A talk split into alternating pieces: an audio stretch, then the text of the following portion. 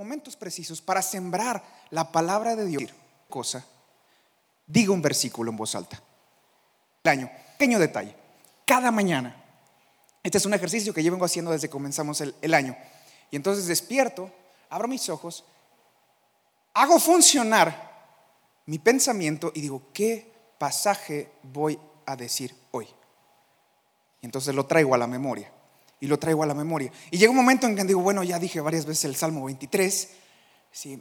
bueno, ya dije Juan 3:16, ya, y empiezo a hacer el recorrido mental de todos los pasajes que conozco y empiezo a recordar palabra que hay en mi vida, porque si usted la puede tener guardada, usted la puede declarar en el momento preciso. Pero si usted no la tiene, usted solamente va a dar un consejo. ¿Vamos? Ok, nuestra historia está en Pedro, perdón, está, está en Mateo, y dice que Pedro empieza a caminar sobre el agua, ¿y sobre qué caminó? Y ha comido sobre la palabra. Sobre el ven. Caminó sobre el ven de Jesús. Le dice, ven. Brincamos una más, por favor. Dice, ven. Jesús le dice a Pedro, ven y Pedro empieza a caminar. ¿Cuántas ocasiones en tu vida caminaste por una palabra? Una sola palabra que creíste, una sola palabra que asimilaste, una sola palabra que hiciste tuya. Y esa palabra te sostuvo en medio de momentos complicados, pero también te sostiene en momentos de bendición, en momentos de victorias, porque sabes que vas adelante y sabes que puedes permanecer. Lo que te sostiene es una palabra. En este caso para Pedro fue el ven. ¿Usted se imagina lo que es caminar sobre el agua? ¿Quiénes de ustedes cuando llegan a una alberca se echan a correr? ¿Nadie? ¿Soy el único loco que cuando llega a una alberca corre para ver si ya puede caminar? Bueno, si la palabra dice que mayores cosas que Jesús hizo las vamos a hacer nosotros, llegará el día en donde podemos caminar sobre el agua. Estoy jugando, a lo mejor estoy jugando con usted, pero le estoy llevando un momento también de expectativa. ¿Qué es lo que Jesucristo hizo que tú todavía no haces?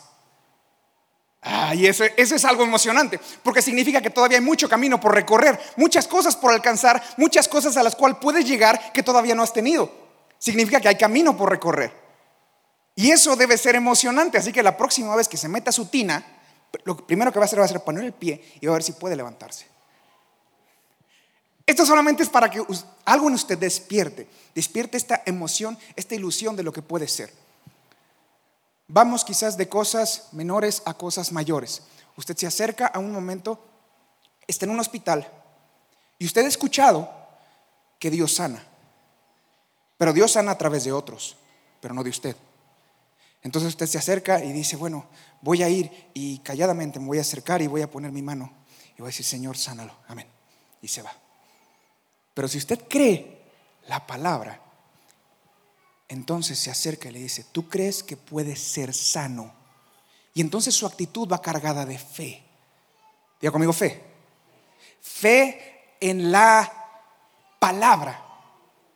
Y esa palabra tiene sentido en su mente, porque una fe que no tiene razón es superstición, y tiene sentido en su corazón porque la lleva a cabo.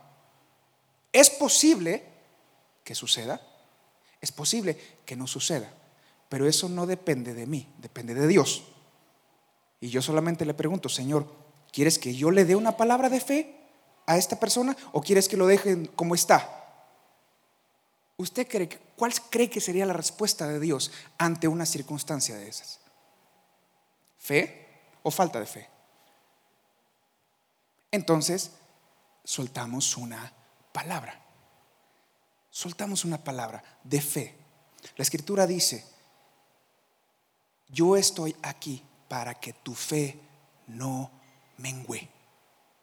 ¿Cuántas veces, momentos en nuestra vida en donde empezamos a tambalearnos, necesitamos una fe que no mengüe? Y para que tu fe no mengüe, necesitas una palabra. Solamente necesitas una palabra que la puedas creer, porque Romanos 17 dice así, que tu fe crece o se hace menor por lo que escuchas. La fe viene por él y el oír de la palabra de Dios. Así que entonces nuestra fe empieza a menguar por las cosas que empezamos a escuchar. Yo no veo a nadie que traiga cubrebocas. A mí se me hace que usted tiene suficiente fe contra el coronavirus. Mm, digo, es un detalle que estamos viviendo, ¿no es cierto? Yo recuerdo hace algunos años del H1N1 y llegamos algunos paniqueados con varios cubrebocas aquí. A mí me tocó esa etapa. ¿Alguno de ustedes estaba todavía por aquí? Digo, para, para identificarles, por favor. Ok. ¿Qué sucedió? Un pánico. Había una crisis a nivel nacional por falta de. Cierto, sucedieron cosas. Sí, pero era un porcentaje menor. ¿O algunos de ustedes lo están guardando? ¿Para cuando salga se lo pone? Porque ese sería el momento correcto. Pero hay una palabra en la cual usted cree, usted se sostiene. La pregunta es, ¿de quién es esa palabra? Porque usted puede tener una palabra de un médico y la cree. Y sobre esa palabra usted se sostiene y usted camina. Pero ¿qué sucedería si la palabra fuera simplemente una palabra de Dios? ¿Sería mayor que el médico? Le voy a dar unos segundos. Analice su corazón. Tómese unos segunditos, por favor. Piense, ¿cuál es la palabra que más peso tiene sobre mí? ¿Cuál es esa palabra que en verdad en mi corazón hace eco, hace sentido? ¿Será la de mi papá? ¿Será la del médico? Quizás es la del director de mis hijos o es verdaderamente la palabra de Dios?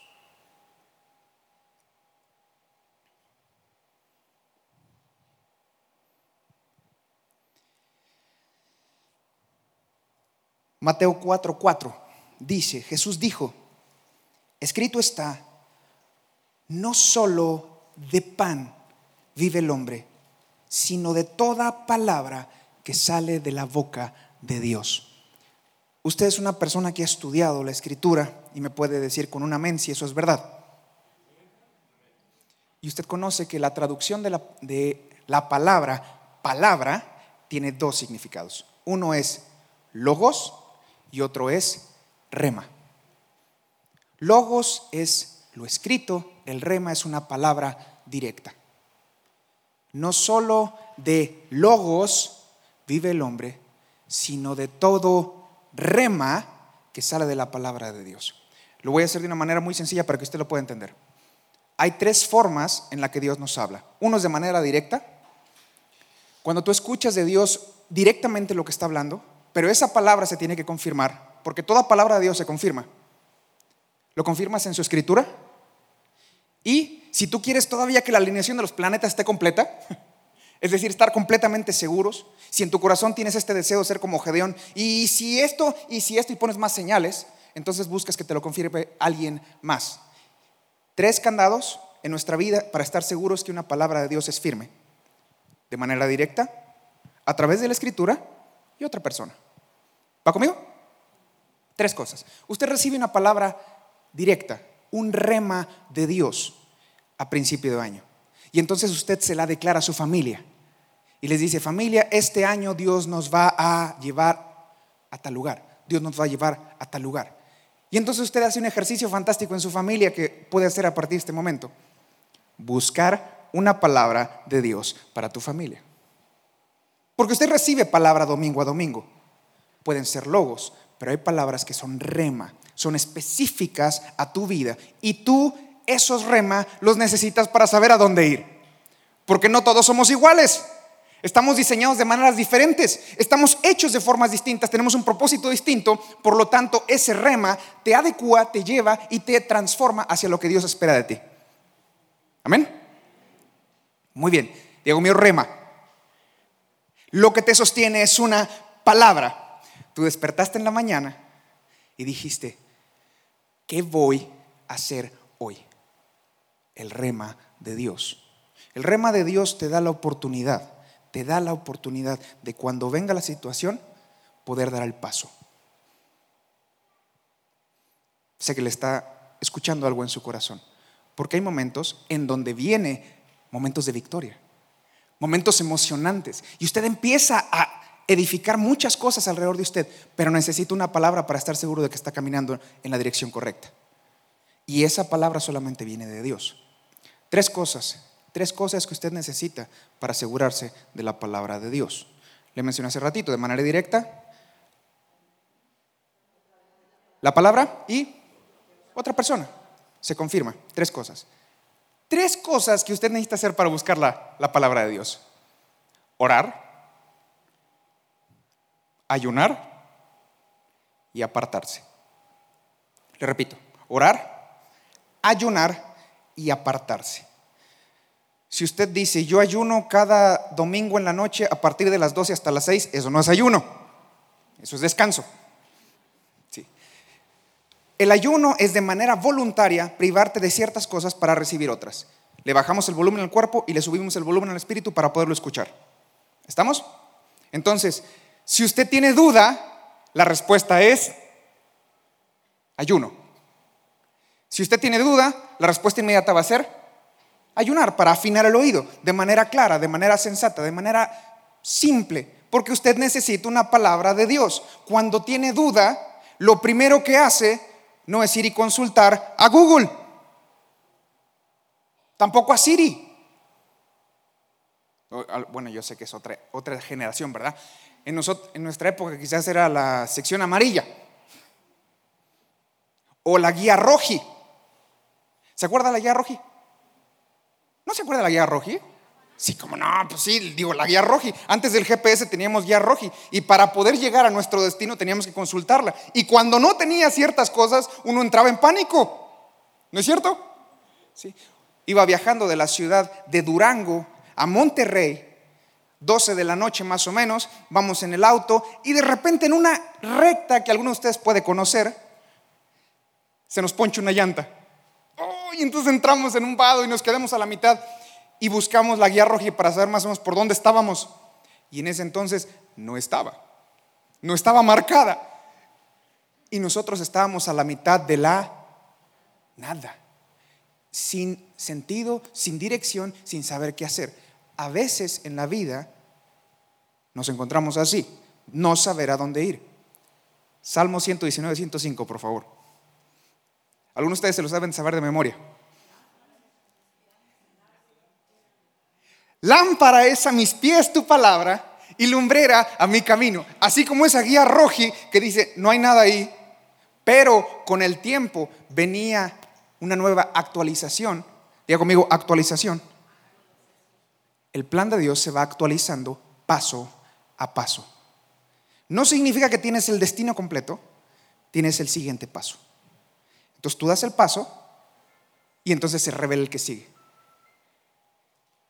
Tú ves el paso y se revela el que sigue. Pero entonces usted podría pensar, pero es que a mí no me gusta esa idea. Bueno, peleese con Dios.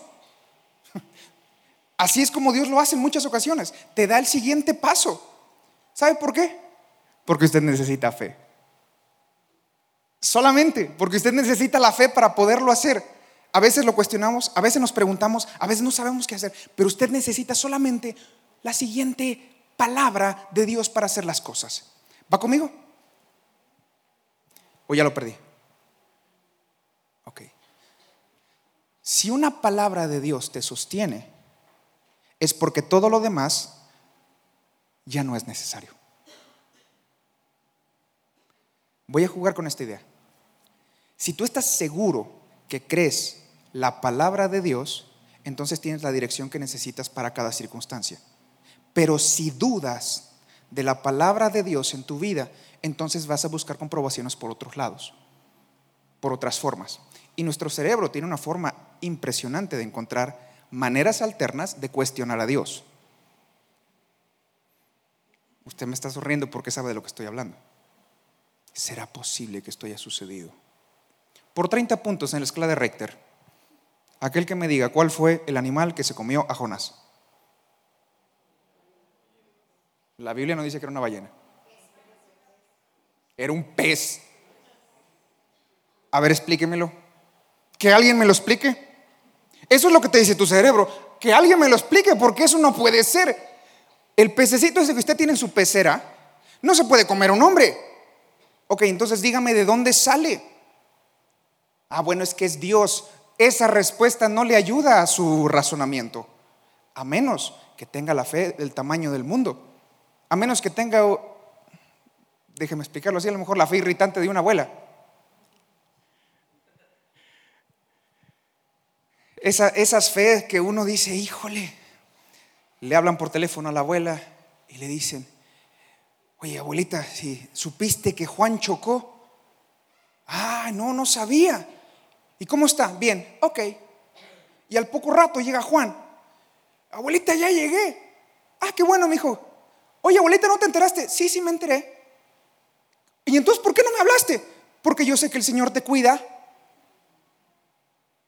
Es una fe irritante. Es de esas fe que sabe que las cosas van a suceder, pero no se mete a más. Simplemente él se lo cree.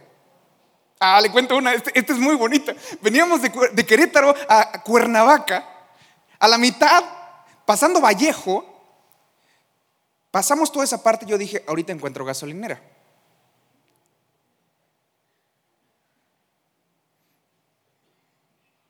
Y teníamos un tráfico como de tres horas. Y para acabarla se, apaga el Waze y no sabíamos ni cuánto tiempo íbamos a llegar. Yo dije, traigo a dos niños, a mi esposa. Dije, voy a terminar aquí pidiendo gasolina. Señor, ¿cómo le vamos a hacer? Pero siempre hay una persona que tiene fe. Y siempre hay una persona que se pone a orar. Diego mío, gracias a Dios por esa persona. Espero que esa persona sea usted. Ese era un buen amén para que diga, sí, esa soy yo. Sí, porque si no lo es, lo tiene que ser. Porque siempre necesitamos que alguien tenga fe cuando los demás no la tienen. Siempre necesitamos a alguien que nos recuerde una promesa de Dios sobre la cual nos sostenemos. ¿Cuál es, ¿Cuál es la forma que Dios resuelve las cosas? Con promesas. Dios resuelve todo lo que hacemos con promesas. Y para nuestra versión mexicana dice, ay, sí, puras palabras. ¿No? ¿Sabe la diferencia de una promesa de parte de Dios? Se lo voy a explicar primero nosotros y luego a Dios. Usted y yo prometemos, la próxima vez sí llego temprano. Dele un codazo a alguien. No. Sí. Si usted entiende que efectivamente una promesa es aquello de lo cual carece, de lo cual no tiene, de lo cual no alcanza, por eso prometemos. Le dices a tu hijo, el próximo partido, ahí voy a estar a las 12 del día y a las 11.30 te llaman por teléfono de la oficina y dices, tengo que ir. Y entonces usted no cumple la promesa, pero entonces promete para subsanar la circunstancia. Pero tenemos un Dios maravilloso que promete en su capacidad de cumplir a pesar de ti y de mí. ¡Ay, eso es maravilloso! Porque Dios promete en su capacidad de cumplirlo. Y si Dios lo promete, Él lo cumple. A pesar de ti. A pesar de, tu, de tus subidas y bajadas. A pesar de nuestros errores. A pesar de nuestras faltas. A pesar de que no lo logramos, el Señor lo cumple. Porque cuando Dios promete, para Él no son palabras, son hechos. ¡Ay, entonces eso es emocionante! Es emocionante porque usted se acerca a Dios y recibe una palabra y para Dios es un hecho. La pregunta es si lo es para ti. ¿Sobre qué estás parado? ¿Qué te sostiene el día de hoy? ¿Dios te dijo algo? Este es un buen día para recordarlo. ¿Qué fue lo que el Señor prometió de ti? Y si tú no dices, y si tú en este momento dices, yo no sé qué fue lo que Dios habló de mí, pregunta. Ah, esto te va a encantar. Porque sabías que Dios siempre habla de nosotros. Dios habla de ti. Yo sé los pensamientos que tengo de ti. Son de bien y no de mal para darte un futuro y una esperanza. Dios habla de ti y Dios habla de tu familia y Dios habla de tus generaciones. Y si no lo sabes, pregunta. Pregúntale.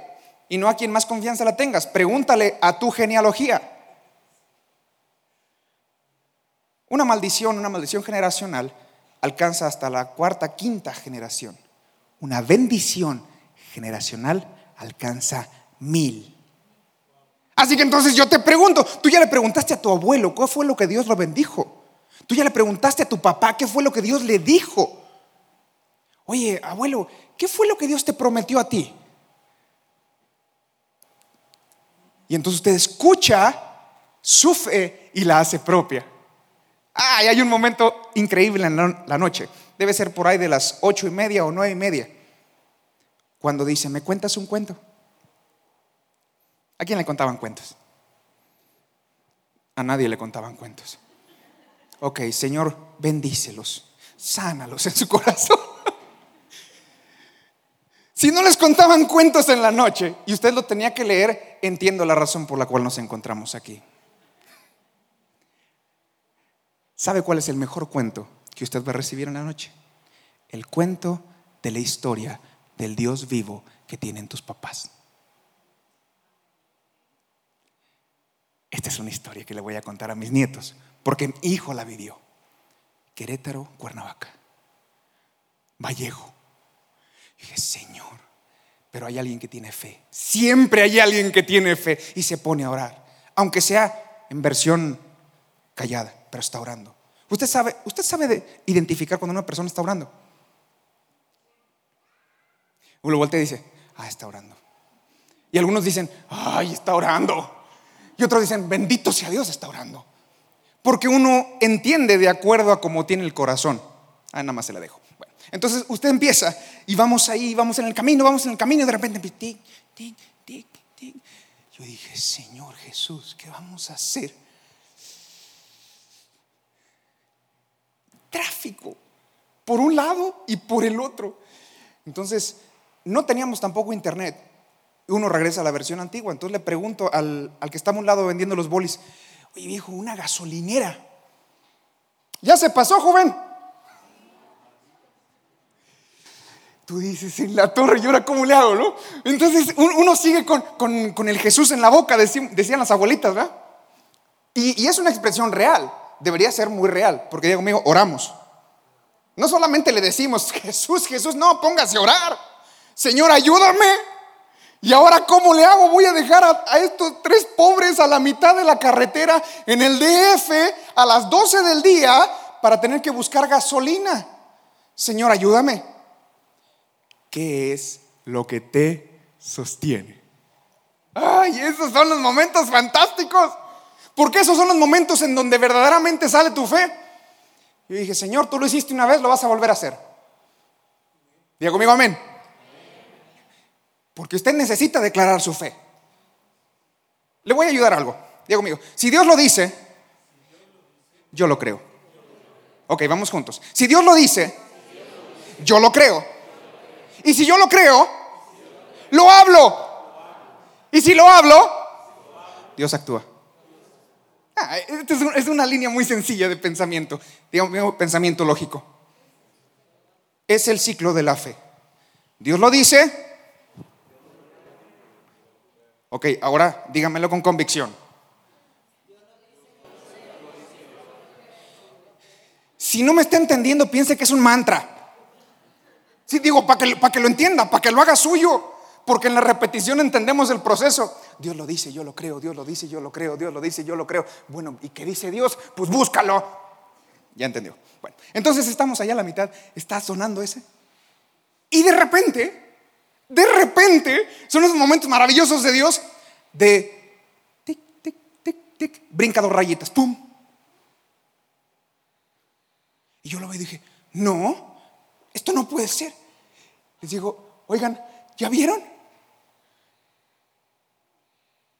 Todos en el carro. Esto fue hace tres días, ¿eh? No se lo estoy contando de hace años y que mi abuelito me lo contó. No, nosotros lo vivimos. Cuando venga Diego se lo va a contar. El día que el Señor nos regaló dos rayitas de gasolina.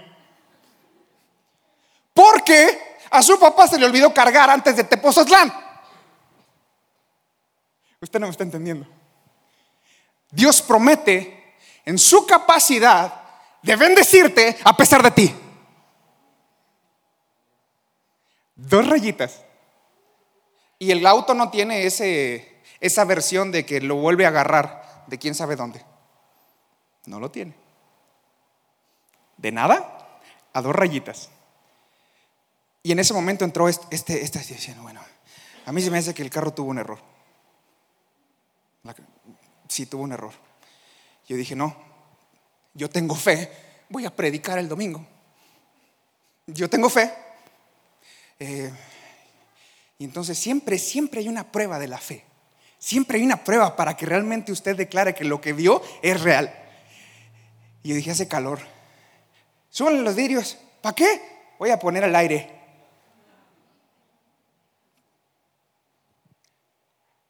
Haga tres.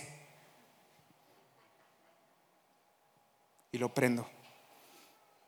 Si tú lo dices, yo lo creo. Si tú lo dices, yo lo creo. Y si lo creo, lo hago. ¿Y qué cree?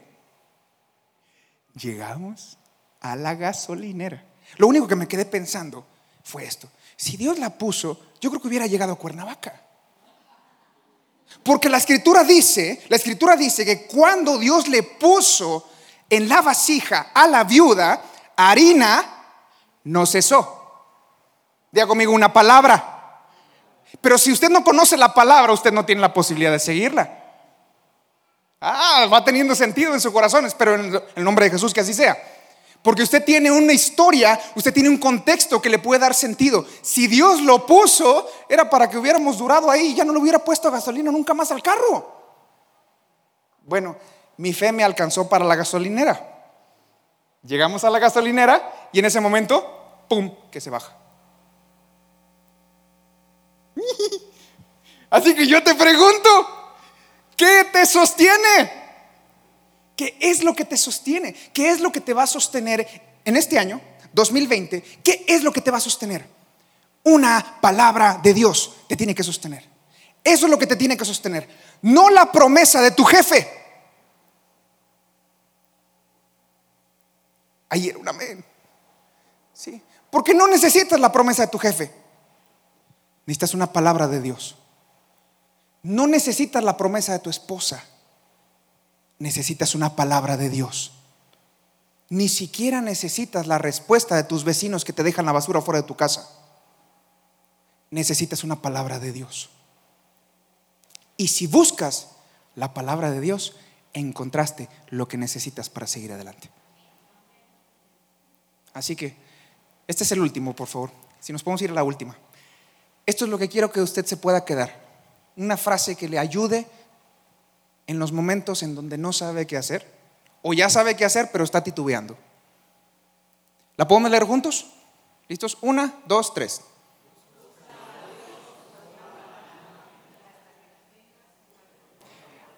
Habemos dos clases de personas. La primera persona son aquellas que dicen, yo toco y Dios es el que abre. ¿Alguien? Cuando viene una puerta, cuando viene una oportunidad, dice, yo, yo me acerco, yo veo la oportunidad, yo toco y el Señor es el que abre la puerta. Alguien tiene a lo mejor este tipo de filosofía de hacer las cosas. Uno tiene que moverse. Eh, a lo mejor tiene este, esta versión aguerrida, medio intrépido, a veces un poquito volátil, pero tiene eso. Las cosas se tienen que hacer y buscamos cómo se hagan. ¿Hay alguien que sea parecido a mí? ¿Sí? Que se aviente, que diga, vamos a buscar cómo salen las cosas. ¿Sí? Hay otras personas que son más versión Gedeón, que tienen la característica de esperar a que Dios les dé señales para tomar una decisión. Y entonces está esperando, está esperando el momento para que Dios le diga. Y le dice, yo te digo que vayas para allá. Y entonces usted espera y dice, bueno, dame una señal. Dios le da la señal. Dice, ah, Señor, gracias. Dame una segunda señal. Y entonces dice, bueno, mm, sí, segunda señal. Bueno, bueno, no te enojes conmigo, dame una. Y el Señor dice, Padre mío, ¿cómo le ayudo? Y, te da una tercera señal. Pero uno usted piensa que es como el bubulubu. Dice, bueno, la cuarta es la vencida. Y le da la señal y entonces usted ya se empieza a mover. En ambos casos estaríamos equivocados. Porque lo que necesitamos es primero una palabra de Dios para movernos. No somos de los que tocamos la puerta. Dios nos indica cuál. No esperamos señales del cielo. Entendemos su palabra y entonces nos movemos. ¿A qué me refiero con lo que estoy hablando? Sin una palabra de Dios, no te muevas. No te muevas. Sin una palabra de Dios no te muevas, porque Dios no puede garantizar nada que Él no te dijo. Y si no estás seguro, compruébala.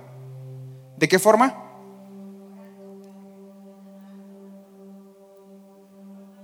Y apartándote.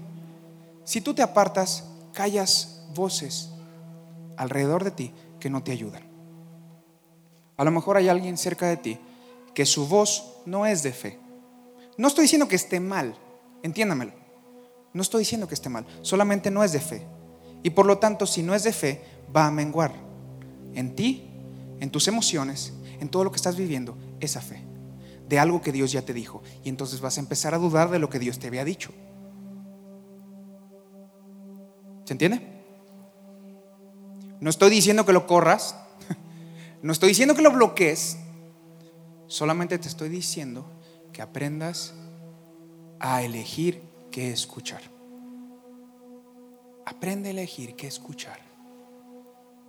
Dentro de tu corazón tienes que definir en dónde está la fe y en dónde no.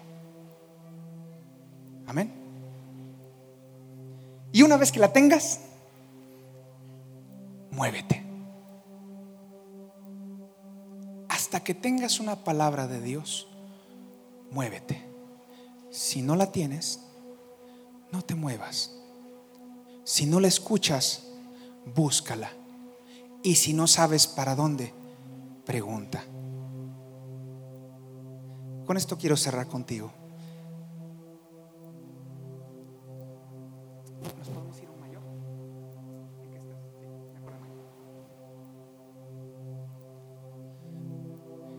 Si Dios te habla el día de hoy, una palabra, una palabra que Dios te dé, ¿estarías dispuesto a seguirla hasta las consecuencias? Esta es pregunta real. Cuando Dios te dé una palabra, ¿estarías dispuesto a seguirla hasta sus últimas consecuencias? ¿O te vas a quedar en la orilla? Pedro caminó sobre una palabra que Jesús le dio. Ese ven no significaba que no iba a haber movimientos. Ese ven no significaba que no iba a haber cosas que te iban a doler. Ese ven no era que las cosas iban a ser fáciles. Ese ven fue acompáñame.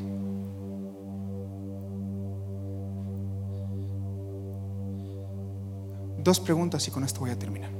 Pueden cerrar sus ojos tantito, por favor.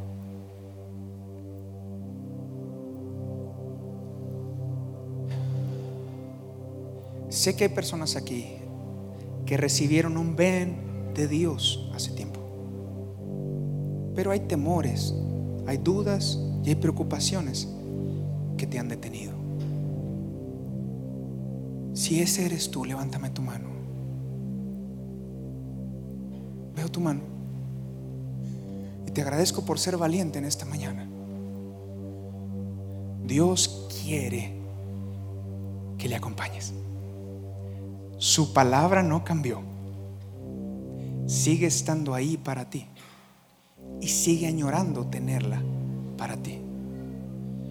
Tú necesitas dar el paso. Tú necesitas dar el paso. Y si eres tú, deja tu mano arriba, voy a orar por ti. Para en el nombre de Jesús, mis hermanos y mis hermanas hoy escucharon tu voz pero vieron cosas que los detuvieron. Pero en el nombre de Jesús, tu palabra, que es viva y es eficaz, permanece en ellos, persevera en su corazón y en sus pensamientos, aparece en su vida cotidiana de manera constante y tú les recuerdas lo que deseas en sus vidas, más de lo que son hoy y más de lo que van a llegar a ser en el nombre de Cristo Jesús.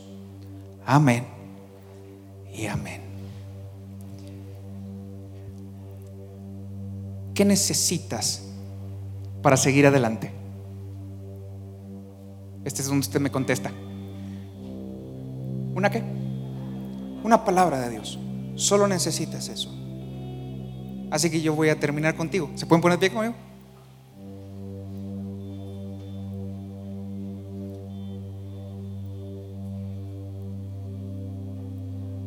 La próxima vez que Dios te hable va a ser el día de hoy.